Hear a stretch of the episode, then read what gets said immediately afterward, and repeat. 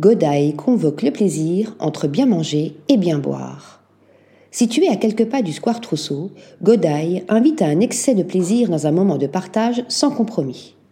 Dans ce quartier calme, aventurez-vous à pousser les portes d'un lieu magique et luxueux où le personnel attentionné vous prodiguera les meilleurs conseils afin de déguster des plats exquis qui vous donneront l'envie d'y revenir très vite.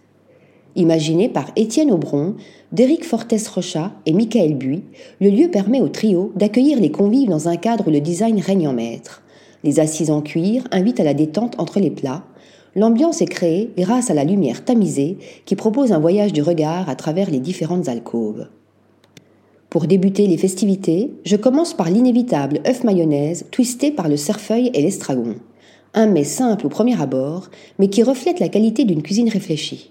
Un choix que je ne regrette absolument pas, car les saveurs se mélangent à la perfection.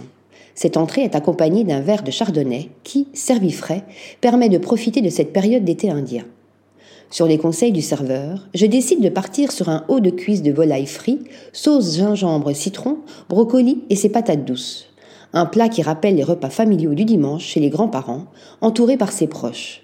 Une assiette copieuse dont le dressage ne laisse aucune place à l'imperfection et dont les odeurs s'échappent dès la sortie de cuisine. Et pour finir sur une petite note de nostalgie, je déguste un riz au lait chocolat, praliné noisette et riz soufflé qui fait remonter les souvenirs des goûters de mon enfance. Une touche sucrée agréable pour clôturer ce dîner à l'ambiance mélancolique. Vous l'aurez compris, Godaille, débauche de table en argot, invite à apprécier le moment présent en convoquant les souvenirs d'enfance.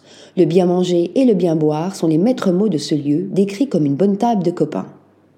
Article rédigé par Thomas Durin.